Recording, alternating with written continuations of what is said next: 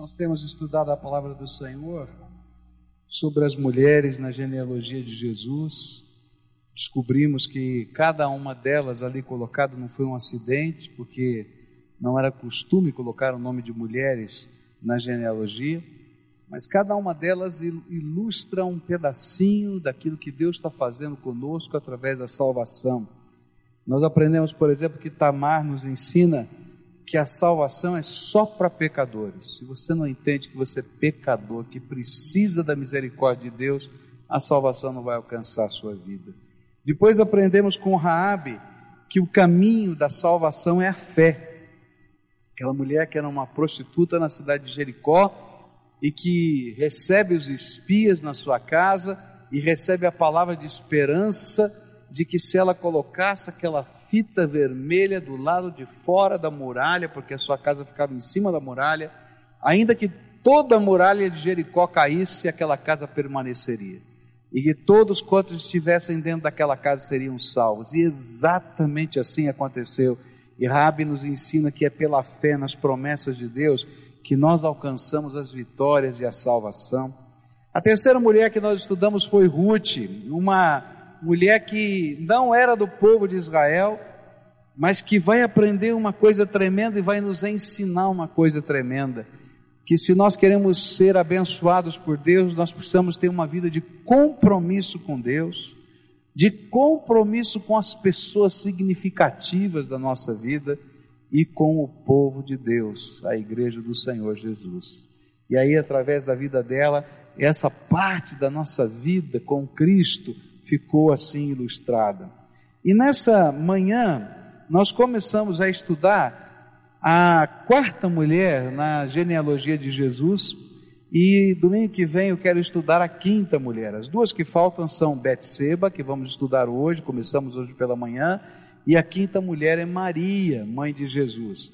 E eu vou estar falando sobre Maria domingo que vem, pela manhã e à noite, para a gente aprender com Maria a como servir a Deus. Ela nos ensina esse princípio tão grande, o que, que significa servir ao Senhor. Mas hoje eu quero falar sobre Betseba. E Betseba vai nos ensinar que a graça de Deus é capaz de restaurar alguém que caiu. E essa é uma personagem da história de Israel, a mulher de Urias, com quem Davi teve um caso de adultério e depois, por causa dela, assassinou o marido dessa mulher, Urias. E a gente fica pensando como um homem ungido de Deus, como um homem que a Bíblia chamou segundo o coração de Deus, pode praticar atos tão sórdidos. E nós aprendemos hoje pela manhã com essa mulher e com a vida de Davi e o seu relacionamento com ela, uma coisa tremenda, que se você é alguém que conhece ao Senhor, que teme ao Senhor e caiu, então não lute contra a voz do Espírito que quer trabalhar no seu coração. Porque Deus revela o pecado dos seus filhos para poder tratá-los. E foi isso que a gente aprendeu hoje de manhã. Enquanto Davi, enquanto Betseba estava tentando, estavam tentando esconder o seu pecado, lidar socialmente com o seu pecado, achar uma solução política e achar até uma solução malévola, Deus teve que trabalhar e quebrantar aqueles corações. Mas no momento em que eles confessam o seu, o seu pecado, se deixam trabalhar, Deus começa uma obra de restauração na vida dessa mulher.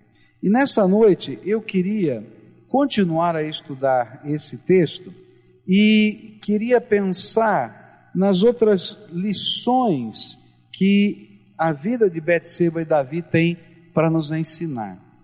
A segunda coisa que eu posso aprender com essa mulher, Betseba, na genealogia de Jesus, é que todo pecado mesmo aquele que Deus perdoa tem consequências. Algumas vezes a gente fica pensando, mas por que Deus luta tanto contra os nossos pecados?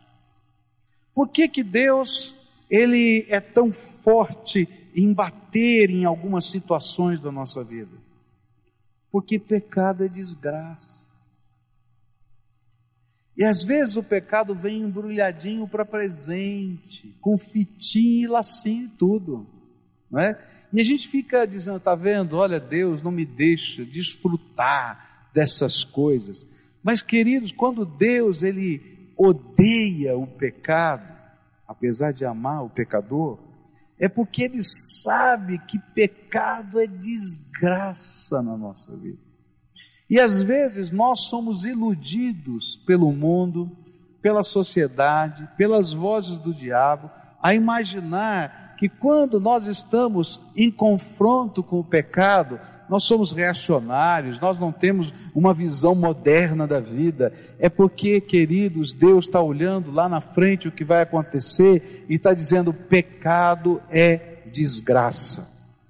Quando eu estava estudando esse texto, e tudo isso que a gente vai ler aqui na palavra de Deus sobre Betsabá e Davi, que vai acontecer por causa do pecado deles, eu me lembrei de uma historinha de criança que eu ouvia muito tempo atrás. Diz que um garoto um dia estava conversando com o papai e ele não entendia, não é? Essa questão de consequência do pecado.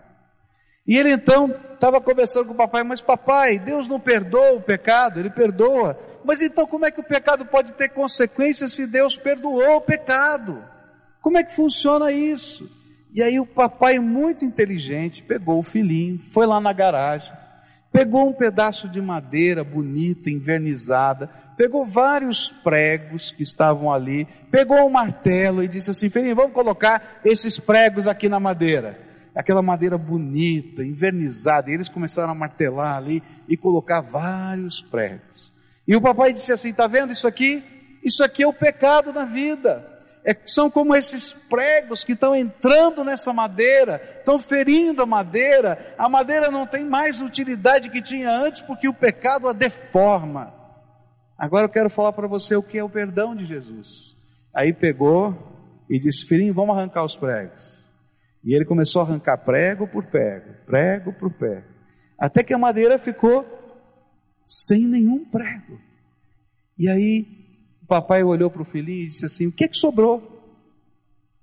E você sabe o que é que sobrou. O que é que sobrou? Os buracos na madeira. Ele disse assim: Sabe, o Senhor arranca os cravos que machucam a nossa vida. Mas a madeira está marcada, ela nunca mais vai ser a mesma madeira que era antes. Papai e eu podemos, você e eu podemos trabalhar essa madeira. Nós podemos lixá-la outra vez. Nós podemos colocar algumas coisas que vão dar um toque diferente. Nós podemos até fazer disso alguma coisa que seja bonita, mas não será mais a mesma madeira. É por isso que Deus luta contra o pecado na nossa vida. E é por isso que Ele está dizendo, filhinho, toma cuidado Toma cuidado, porque há caminhos que parecem direitos ao homem, mas o fim deles é a morte, e existem marcas que a gente vai levar sobre a nossa vida. E eu quero começar dizendo dessas marcas que ficaram na vida de Davi e Betseba, e depois quero falar de como a graça de Deus foi trabalhar, lixar essa madeira toda furada, passar o verniz outra vez, e transformar numa obra de arte aquilo que está tudo machucado e quebrado. Então, olha aqui na vida dessa mulher e de Davi o que aconteceu. Queridos, pecado é sofrimento. E isso aconteceu com Betseba. Em 2 Samuel 11, verso 26, a Bíblia diz assim: Betseba soube que o marido tinha morrido e chorou por ele. Alguns olhar, olham para esse texto assim: ah, agora você chora? Fez tudo de errado, agora você chora? Mas sabe o que estava acontecendo? Que aquela noite fortuita, sem compromisso, de Davi com Betseba virou uma desgraça. E agora ela recebe a notícia que o seu marido estava morto. E sabe o que era pior? É que lá no fundo do coração de Betseba, ela sabia e saberia pelo resto da vida de que aquele homem que um dia ela amou, com quem ela se casou, sonhou seu futuro, havia morrido por causa dela. Já é difícil a gente lidar com o sentimento de perda. Agora você imagina você lidar com o sentimento de perda quando você sabe que aquela morte não foi natural. Que há um estratagema todo por trás que ela não tinha controle, mas que ela fazia parte daquele cenário. Mas a desgraça não parou aí, porque pecado, queridos, é desgraça. A Bíblia nos diz que essa mulher chorou uma segunda morte, a morte do seu primeiro filho. Ah, queridos, se você tem um filho, ou se você já passou por uma gravidez, você sabe o que significa isso? A Bíblia diz que Deus disse para Davi que aquele filho morreria. Não me pergunte por que isso aconteceu, nem de que jeito, nem de que maneira, eu não sei explicar. Mas a Bíblia diz isso.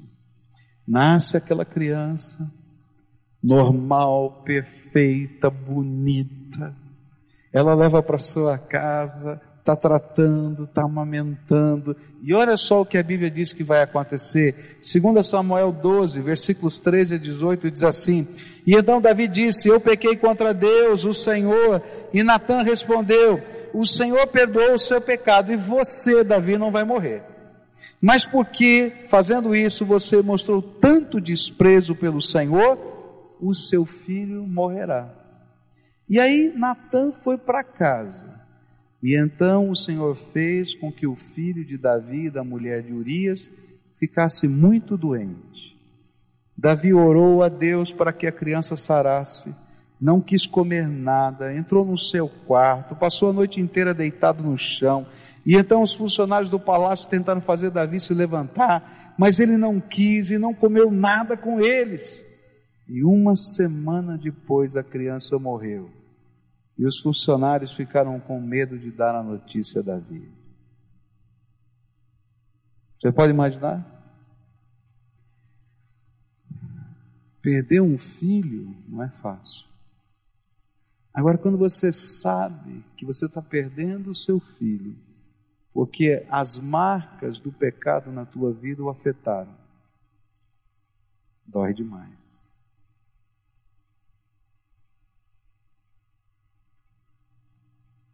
Pecado é desgraça. Não tem nada de bonito nessa caixa de presente que o diabo preparou para você. E só pode ter alguma transformação porque a misericórdia de Deus vem sobre as nossas vidas. Mas a Bíblia diz que o adultério de Davi gerou consequências desastrosas na sua família e nos seus filhos. Queridos, quando um homem de Deus, cheio do Espírito Santo, ele envergonha o nome do Senhor na sua casa. Existe consequência na mente e no coração dos seus filhos. Meu pai, Davi, ungido de Deus, ungido de Deus, homem segundo o coração de Deus, você não conhece.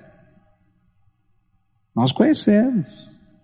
E olha só o que vai acontecer como consequência do pecado na vida da família de Davi. Primeiro, um abuso sexual na sua casa. Sua filha Tamar, ela é abusada sexualmente pelo seu meio-irmão Amnon. E a ideia que a Bíblia passa é alguma coisa assim, se papai pode ser indulgente com seus apetites sexuais, eu também posso. Onde a gente aprende valor nessa vida, queridos? Onde a gente aprende valor?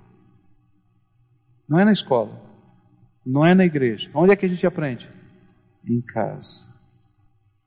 E se nós não temos referenciais de valor dentro da nossa casa, é um perigo para a nossa descendência e para a sociedade. Porque a gente vai aprender na psicologia que a primeira maneira da gente resolver um problema na vida é copiar o método de solução de problemas que a gente aprendeu dentro da nossa casa.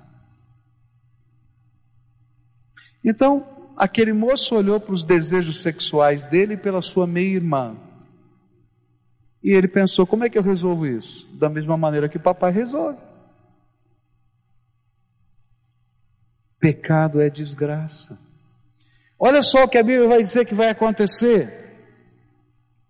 A Bíblia diz que Absalão, o irmão de Tamar, foi pedir para Davi tomar uma providência. Afinal de contas, ele era pai e ele era o rei. Mas Davi não tinha autoridade para tomar providência nenhuma, porque ele tinha perdido o respeito dos seus filhos por causa do seu pecado.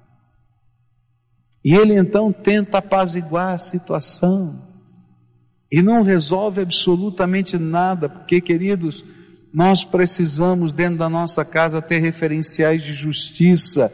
E se a nossa família não aprende a vivenciar referenciais de justiça, vai haver desgraça no meio dos, da, da convivência dos irmãos, e a sociedade em que a gente vive vai virar uma desgraça. Eu temo com o que vai acontecer no Brasil no futuro.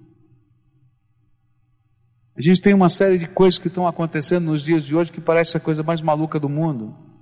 Por exemplo, se um menino foge de casa e vai viver na rua, e se a, o pai o constrange a ficar em casa, o pai pode ser preso.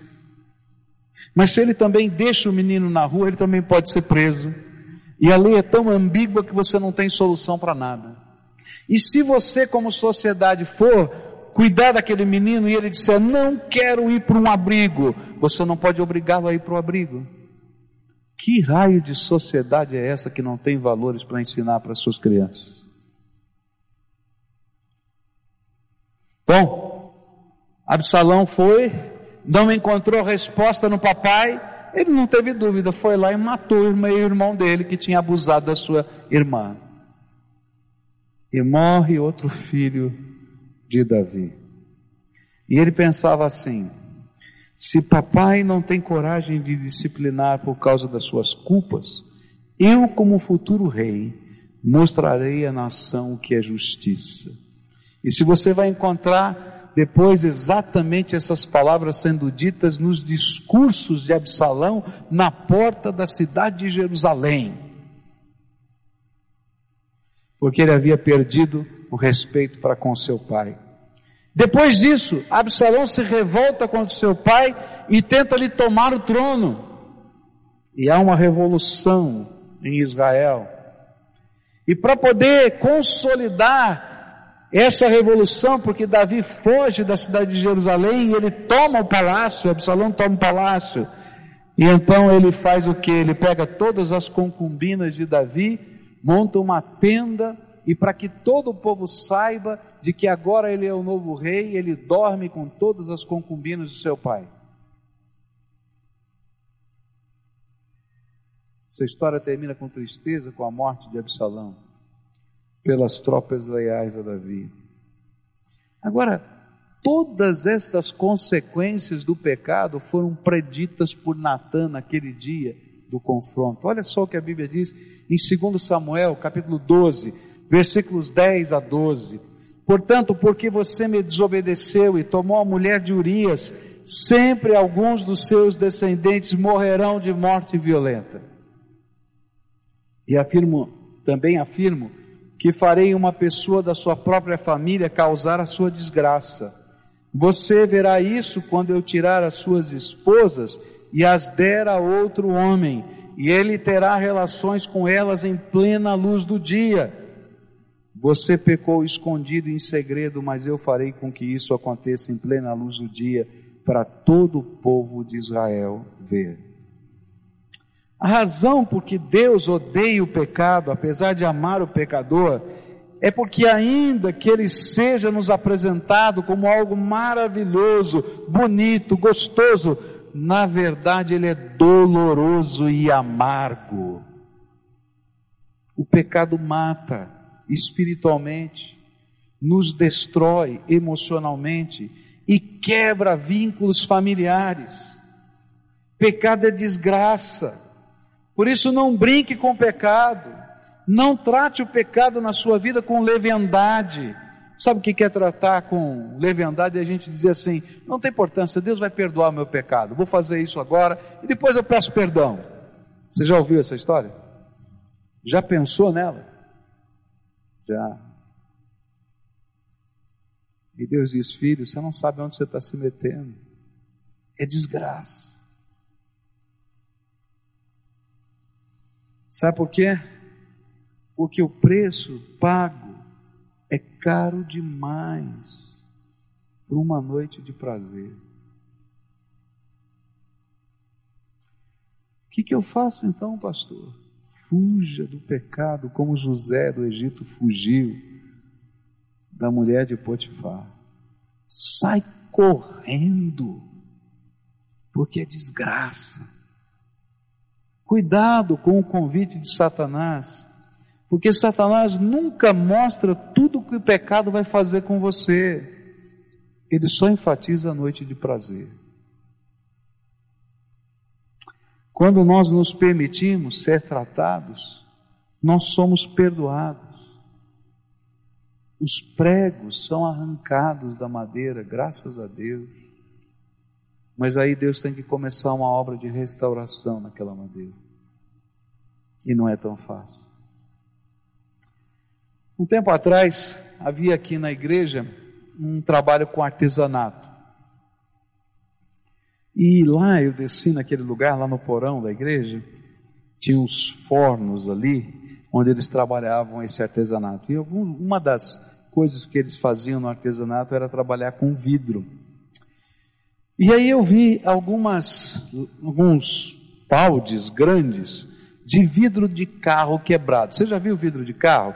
Quando ele quebra, ele fica todo estilhaçadinho, né? Então tinha uns baldes grandes cheios de vidro de carro quebrado.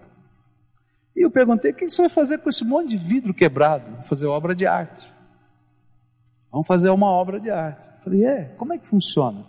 Então eles pegaram um molde que era feito especialmente para aquilo, e aí em cima daquele molde eles começavam a jogar aqueles cacos quebrados de vidro, todo partilhados assim, e aí colocavam aquele molde no forno. E o calor do forno fazia com que o vidro derretesse em cima daquele molde. E depois eles tiravam, tinha uma peça lindíssima, feito de caco de vidro de carro quebrado, todo estilhaçadinho. E sabe o que era lindíssimo ainda? É que todos os estilhaços do vidro continuavam lá. Mas agora eles faziam parte, por causa do forno e da forma, de algo novo. E queridos, é isso que Deus faz quando Ele nos pega no meio da desgraça do pecado. Ele pega a nossa vida toda arrebentada, os caquinhos, essa desgraceira toda que o pecado faz. E aí ele tem que construir algo novo sobre aquela desgraça. E ele constrói algo novo, mas deixa que aquele partido quebradinho ainda seja visível, para que as marcas da desgraça de antigamente se transformem pela graça do Todo-Poderoso em marcas da graça de Deus na nossa vida. E é no meio dessa situação horrível que Deus vai começar a trabalhar a vida de Davi e Betsabá. As consequências estavam vindo, o confronto aconteceu, e três cenas da Bíblia vão nos ajudar a entender como Deus vai restaurar a vida de Betsabá e de Davi. A primeira delas é o nome que eles escolhem para dar ao segundo filho de Betsabá e Davi. Aquele primeiro morreu e nasce um segundo filho. E eles então escolhem o nome desse segundo filho e chamam o segundo filho de Salomão. A palavra Salomão quer dizer pacífico ou da paz. E sabe o que está acontecendo? Alguns dizem que eh, Davi escolheu esse nome por causa das guerras, mas ele não era um homem preocupado com as guerras. Naquele dia que nasceu o segundo filho, Davi estava orando para Deus. Esse é o sentimento do meu coração. Senhor, esse filho é uma marca da paz que eu estou fazendo contigo e do Senhor comigo. E fica tão forte isso, porque assim que ele coloca o nome de Salomão nessa criança, Deus manda o profeta Natan conversar com ele. E sai Natan da sua casa e vai visitar Davi, Betsabá e Salomão. E ele diz o seguinte: Olha, Davi, você colocou o nome nessa criança de Salomão, mas Deus colocou um outro nome em Salomão. Gededias, que quer dizer o amado do Senhor. E naquela hora, Deus estava dizendo: Filho, vou começar algo novo. E vou escolher essa, essa criança para ser rei. Segundo o costume daquela época, não seria Salomão escolhido para ser rei, seria o filho mais velho de Davi. Mas naquela hora Deus estava dizendo assim: eu estou começando a fazer algo novo com os caquinhos da tua vida. E assim como você me disse que queria paz comigo, eu estou dizendo que eu estou te abençoando.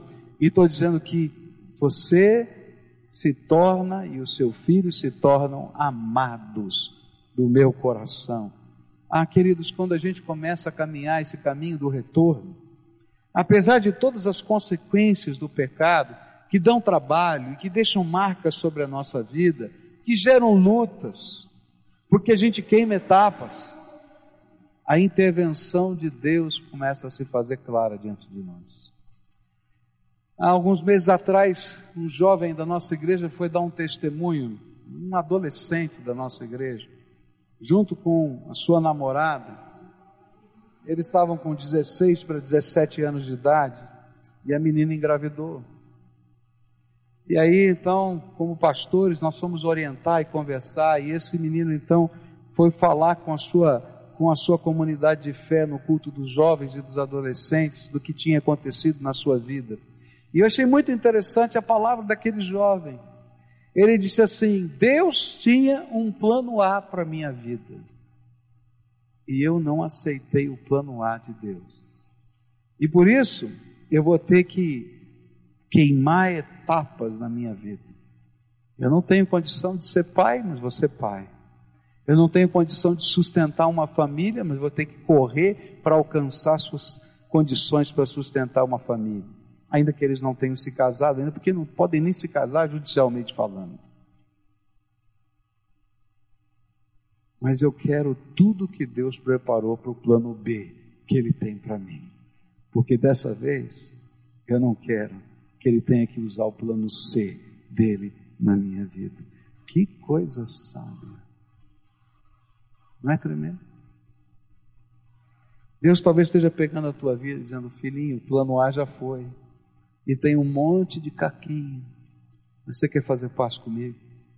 Então eu quero dizer que você vai ser meu amado vou te colocar no forno, porque não tem jeito de consertar esses caquinhos sem você passar pelo forno das pressões dessa vida. Mas se você andar comigo, eu vou fazer de você uma obra de arte. E você vai ver a beleza que eu vou construir no futuro. E é isso que Deus está falando para Davi e Betseba. Olha, eu não queria que vocês passassem por isso. Isso não era o meu projeto. Mas agora eu vou trabalhar isso na sua vida. Isso fica muito claro com o que aconteceu com Davi quando Natan chegou ali. E aí a palavra do Senhor, lá em 2 Samuel 12, versículo 25, diz assim: Mandou que o profeta Natan lhe desse o nome de Gededias, porque o Senhor Deus o amava. E esse foi o filho que Deus escolheu para ser rei de Israel. A segunda cena que aparece na vida de Betseba, que nos ajuda a entender a restauração de Deus, é a posição de honra que ela recebe na sua velhice. Ela vai aparecer em algumas cenas. Em 1 Reis 1, verso 17, ela vai aparecer diante de Davi já velhinho, quase no, no final da sua vida, perto da sua morte.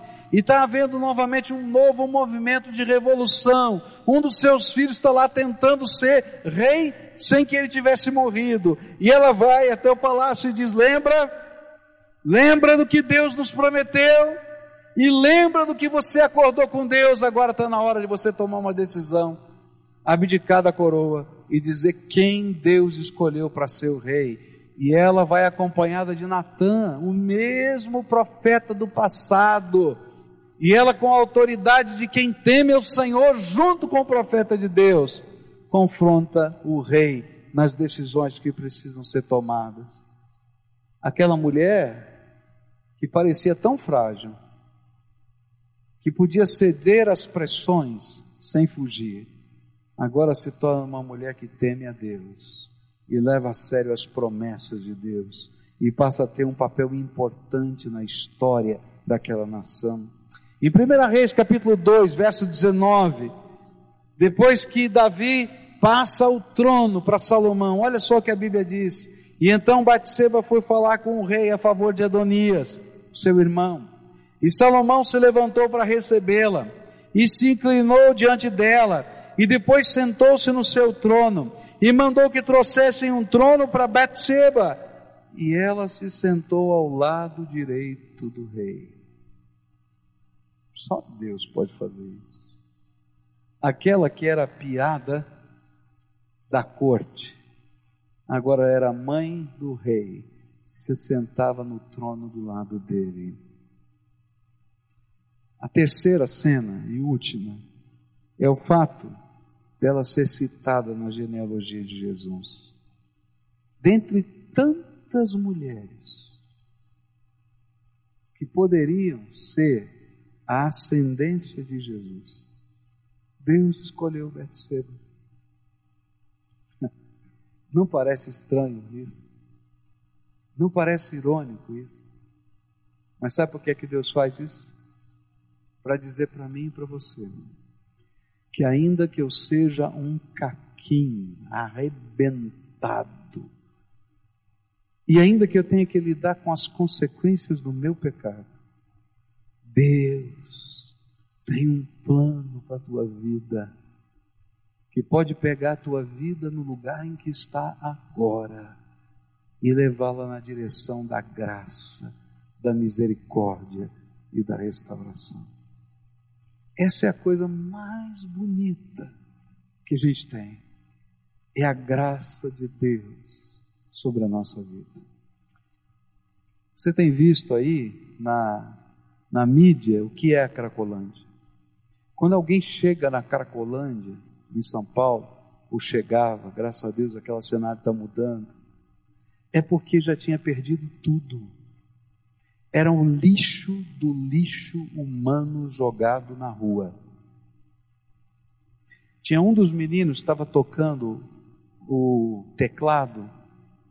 O menino falava três línguas. O presidente da Aliança Batista Mundial chegou perto dele, ele começou a falar com aquele presidente da Aliança Batista Mundial em inglês fluente. Eu não consigo falar, mas ele estava falando em inglês fluente. E aí o presidente da Aliança Batista Mundial começou a perguntar, mas o que aconteceu com você? Ele disse, eu era um profissional, eu vivia isso, fazia aquilo, mas eu comecei a usar droga. E de repente a droga me acabou, me arrebentou, eu perdi minha família, eu perdi tudo e eu comecei a viver como lixo humano jogado na rua da Cracolândia em São Paulo. Tinha um outro menino que deu testemunho lá, que era, era um africano que veio para o Brasil para fazer universidade. Alguém que tinha um sonho de voltar para o seu país para fazer diferença na sua terra. E veio estudar no Brasil, fazer universidade. E lá nas festas da universidade ele começou a se envolver com as drogas. E foi tão intenso, tão intenso que ele perdeu tudo: faculdade, conexões com a família. E foi morar como lixo humano, lixo humano, nas ruas da Cracolândia. Sabe por que aquela noite foi a mais impressionante? Porque enquanto aquele povo estava sendo batizado lá na piscina do hotel, onde a convenção estava acontecendo, e os pastores que estavam lá de todo o Brasil, que estavam ajudando o pastor da primeira igreja batista de São Paulo, que é a igreja mãe desse projeto, a fazer os batismos, diziam: olha, era um frenesi, era uma alegria, era um negócio tão intenso que a gente não podia se conter. Eles ficaram mais de uma hora esperando o momento de entrar pelo telão na, no, no, do culto que estava acontecendo dentro da água, mas eles não estavam preocupados, eles estavam cantando, eles estavam adorando a Deus, e eles estavam dizendo que o Senhor estava transformando a vida deles. E naquela noite, quando aquele povo se levantou no meio dos batismos, no final dos batismos, e começou a cantar aquela música que nós já ouvimos aqui, Eu sou livre, eu sou livre, né? Sabe o que, qual era o sentimento que havia no coração? O sentimento é: não importa o caquinho que eu sou, e não importa a desgraceira que o pecado fez na minha vida, Jesus ainda tem um plano para mim. Não é o plano A, perfeito, maravilhoso. E não tem como voltar exatamente no lugar em que eu estava no plano A. Mas nem por isso o plano de Deus é tão é menor ou não deixa marcas tão profundas.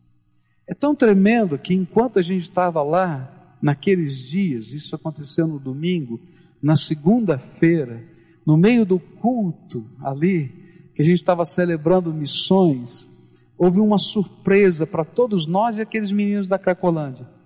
Tinha um moço que estava lá, dentre aqueles que estão em processo de recuperação, esse não foi um dos que estavam batizados, mas um daqueles que está no processo de recuperação, que a sua família não sabia absolutamente nada dele há muitos anos.